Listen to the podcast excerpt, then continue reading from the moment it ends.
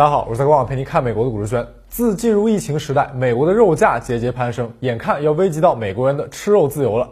最近，这白宫终于点名了罪魁祸首，全美四大肉企垄断市场，对养殖户、消费者两头薅羊毛。疫情期间利润翻了三倍，搁着发美利坚国难财呢。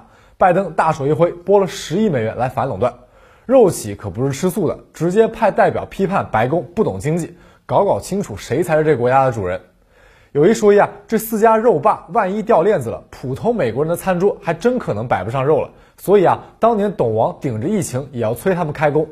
事实上，美国的肉霸独大的现象，恰恰是政府一手惯出来的。本期宣讲就来聊一聊美国政府如何放纵资本，垄断了美国人吃肉的权利。拜登豪言要反垄断，为何会变成我反我自己？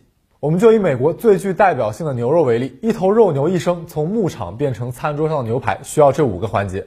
今天聊的垄断企业出自屠宰加工这一环，他们的致富经有两条主线：一是技术和社会进步，二是政治原因。十九世纪中期以前，美国的肉牛屠宰场以家庭作坊为主，英语叫做 mom and shop pop 爹妈店，依托小镇熟人关系网与牧场联动。这种传统经营模式的好处啊，是供应链的每一环都议价，买卖双方地位平等，又是回头客，一起赚钱好商量。但缺点也很明显，牛肉无法长期保存。就地售卖市场有限，农户呢养一波赚一波，要靠老天爷赏饭。碰上极寒天气和疫病，肉牛大规模死亡就 GG 了，典型的农业社会特征。转折在十九世纪下半叶，工业革命带来冷链技术的突破，又逢美国西部大开发，铁路网铺开建设。一八五七年，美国第一辆装满冰块的冷藏车投入运营，各地沿着铁路码头大建冷藏仓库，干净又卫生的牛肉终于能长距离大规模售卖，尤其是卖到城市。纽约的资本家吃上了德克萨斯的新鲜牛排，美国牧场的规模也随着市场一路扩张。十九世纪末，全美三分之一的土地用于放牧，每四个美国人就有一人从事畜牧业。铁路成了牛肉行业的生命线，也敲开了垄断的大门。上世纪六十年代，电冰箱在美国家庭中普及，沃尔玛等大型超市横空出世，用保鲜膜包装的盒子肉摆满冷柜，随缺随补。普通家庭既能够储存牛肉，又有丰富选择，牛筋、牛舌、牛杂碎任君挑选。这销售渠道是打开了，但生产端的供应也得跟上。工业化给牛肉行业带来的另一个改变，谷饲牛应运而生。美国大牧场的草饲牛养殖周期长，受天候影响大。人们发现啊，在肉牛长大以后到被宰杀以前，大量喂食玉米等混合饲料可以迅速养出肥牛，它们的脂肪含量更高，口感更好，尤其是适合大规模养殖。对企业来说，谷饲牛比起散养的草饲牛好处多多。建牛棚节约土地，谷物饲料有政府补贴可以拿。为了提高效率，牛棚不关灯，迫使肉牛啊没日没夜的干饭，饲料呢管饱，养殖周期大大缩短，产量跟着上去了。再与肉联厂联动，养殖、屠宰、加工一条龙，又省下了中间的运输成本。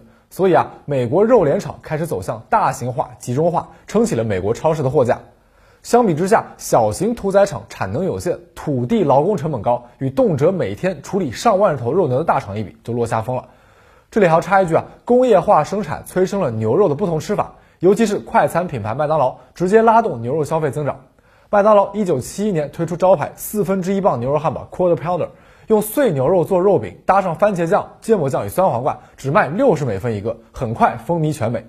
七十年代，美国人均牛肉消费量达到顶峰，大大超越鸡肉、猪肉。工业化加工的碎牛肉功不可没。说完了技术社会背景，接下来聊政治啊。事实上，肉类行业的垄断在美国古已有之，但很长一段时间里边又没有成为问题。早在二十世纪初，美国就形成了五大肉类托拉斯，他们投资建连锁肉店、冷库，还入股码头、铁路，垄断肉类销售渠道，有点类似今天的大平台。这些老资本家手段简单粗暴，包揽养殖户的肉牛，不卖给我啊，就断你的财路。同时呢，抬高市场肉价，两头利润全都要。个体户撞上大资本，只能受欺负啊。一些农户啊，去华盛顿告状，政府啊，真的出手管了。在威尔逊政府的要求下，五大肉类托拉斯主动退出零售超市、冷藏仓库、铁路以及媒体等领域，认怂了。这么一看，今天的美国反倒忘了曾爷爷辈的初心，属实是拉胯了。一九二一年，美国国会通过了屠宰及堆料厂法，规定要打击不正当竞争、欺压养殖户的行为。大型肉企的市场份额超过百分之四十，就可被视为垄断。国会还指定美国农业部成立专门机构监督执法，但执法过程需要与司法部、证监会联动，埋下了钻空子的伏笔。这部法律的落脚点是保护牧场主的利益，放在当时的背景下是合适的。无论如何啊，打击肉类企业垄断的大棒，美国政府一百年前就备好了，区别只在于用不用。美国大肉企消停了五十年，直到尼克松上台，开启了旋转门机制。他的农业部长巴茨曾在大型农企当董事，此人信奉不做大就滚蛋，鼓励企业搞规模化养殖，并安排联邦政府补贴大豆、玉米等饲料。八十年代，笃信小政府的里根上台，亲手松绑了反垄断监管的绳索。里根政府官员膜拜芝加哥学派，认为资本主义规则下，企业凭本事垄断，政府非但不能管，还应该支持。市场的力量啊，能够实现优胜劣汰，企业做大对消费者也是好事。这一逻辑啊，简单粗暴，把反垄断措施的目标从保护生产者转变成了保护消费者。短期内，消费者享受了规模化生产带来的降价，却忽视了产业链的长期健康稳定。当时的美国司法部助理部长巴克斯特就是芝加哥学派的虔诚信徒。身为政府反垄断的执剑人，内心啊却认为不需要反垄断，属实讽刺啊！这一立场被之后几任美国政府继承。从八十年代起，美国肉企进入收购扩张的黄金时期。一九七八年的时候，美国四大肉霸仅控制全美百分之二十五的肉牛屠宰，到了一九九二年，这个数字达到百分之七十一。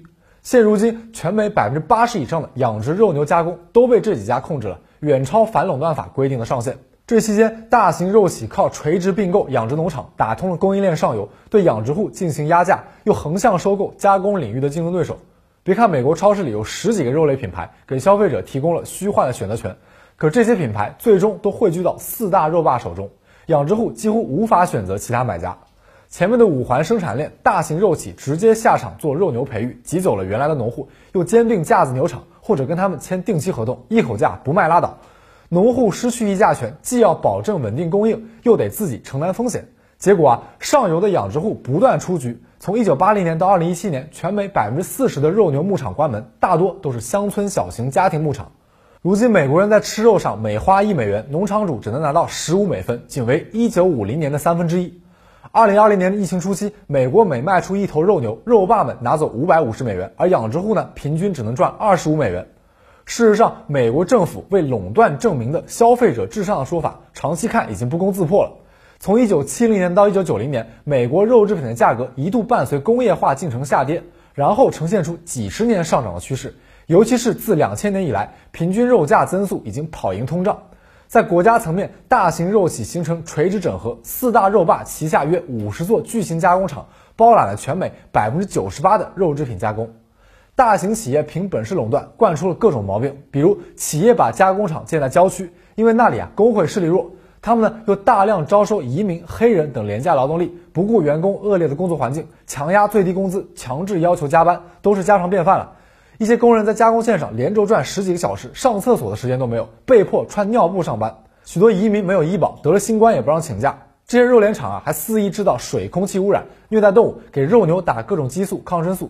许多环保、动保、人权组织长期批判，但企业呢，仗着垄断地位与政治保护，理都懒得理。类似的欺行霸市不止发生在牛肉行业。有统计称，由于大型肉企操控价格，美国家庭平均每年要为吃鸡肉多花三百三十美元。目前，全美百分之九十的肉鸡来自大企业与个体户签的合同养殖。这种合同啊，采取淘汰制，说白了就是内卷。养殖户表现得好，就能得到企业的饲料、种鸡优惠；产量排末尾的，就要被卡住生产资料的脖子。结果呢？全美七成合同养鸡户低于贫困标准线，大多濒临破产。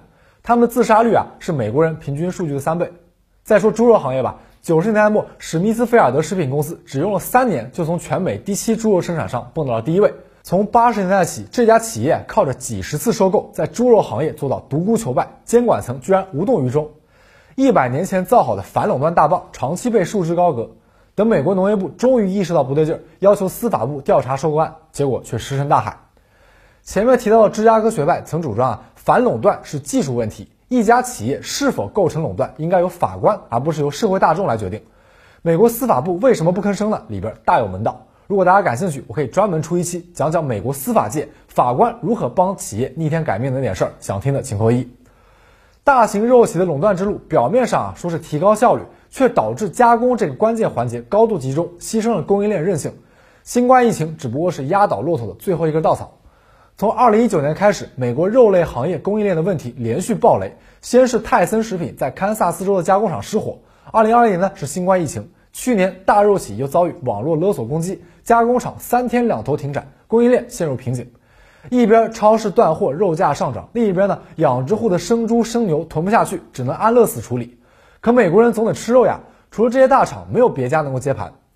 二零二零年四月，肉牛销售价格自疫情爆发以来啊降低了百分之三十五，农民亏大了，消费者也没有捞到好。同期呢，美国平均肉价却上涨了百分之九十一。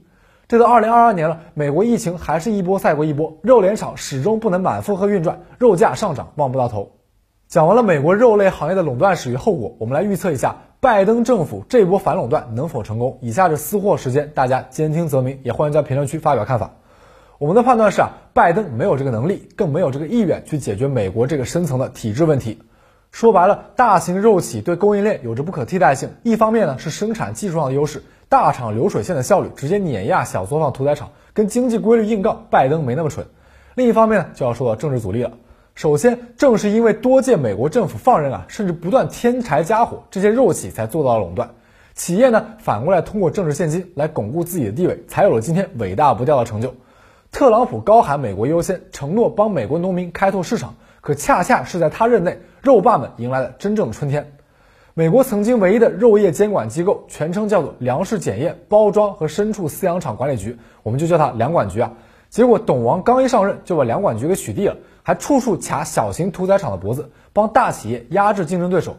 特朗普政府规定，全美数百家小型屠宰场产品必须接受严格的联邦州级检查，否则啊不许出厂，只能自己吃。检查条件呢极为苛刻，导致小屠宰场步履维艰。另一边，特朗普政府又允许大型肉联厂自查产品质量，免受联邦监督。好家伙，又是我省我自己啊！肉联厂这边呢，干脆剪裁安检员的数量，最多砍了百分之四十。如果养殖户接受不了定价被欺负，想告大型肉企呢？答案是政府啊根本不让你告。按联邦政府规定，农户起诉大型肉企垄断行为，必须满足两点前提：即这种行为伤害到了农户个人的利益，同时呢还伤害到了整个牲畜家禽行业的利益。个体户想要证明第二条啊，难上加难。董王给垄断肉企量身定制了一套政治护甲，拜登想打穿啊，恐怕是地狱级难度。当然了，美国政府也不是一直躺平，也曾尝试过改变现状。结果嘛，大家都能猜到。二零一零年，奥巴马政府就承诺要加强监管，要赋予粮管局更大权力，打击不正当竞争、欺压养殖户的行为。结果嘛，被国会使了绊子。二零一零年，全美五大肉企加行业协会一共花了七百七十九万美元游说，泰森食品啊，一家就出了两百五十九万，这钱花的那叫一个值啊！仅二零一三年，泰森食品靠猪牛鸡肉涨价就盈利了七点八亿美元。这些大企业找国会议员的时候，除了出钱，甚至会动员他们选区的农户主动写信。毕竟啊，农民自己都心甘情愿反对政府加强监管了，就能堵住反对者的嘴了。我就是不喜欢大政府，我就是不要你保护我的利益，怎么地？有美媒提到，一位养鸡的老奶奶信誓旦旦地给议员写信，称如果加强监管、取消末尾淘汰机制，会让一些养鸡户啊变得更懒。看看人家多内卷啊！不过半年以后啊，这位奶奶的养鸡场却因为末位淘汰关门大吉了。二零二零年四月，特朗普签署行政命令，将肉类供应上升到国家安全层面，强力肉联厂顶着疫情开工，结果啊，各厂前前后后死了五百多名员工。大型肉企借机把自己与美国的食物安全强行绑定起来，可以预计啊，他们有各种理由抵抗拆分，供应链要断了，美国人餐桌啊摆不上肉了，何患无辞呢？要知道，超市冷柜里的大牛排代表了美国冷战时大力宣传的美式生活方式。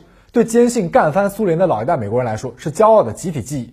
如果拜登反垄断捅出篓子，批评者必然要大做文章。再说，共和党早就有人批评拜登通共了，这可是关乎灯塔国道路自信的大问题啊！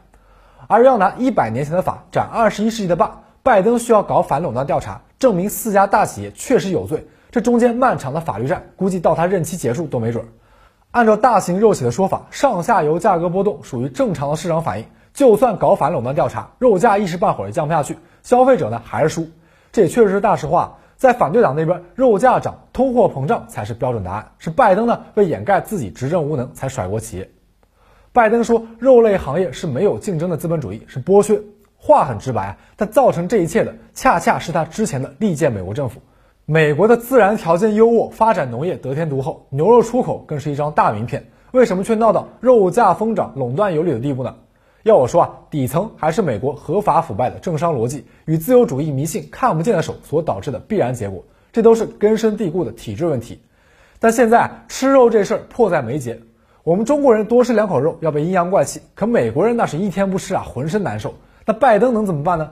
要我说啊，老老实实先把抗疫做好，保证肉联厂稳定开工，短期内压住肉价，为中期选举续命吧。有人要问了，那长期怎么办呢？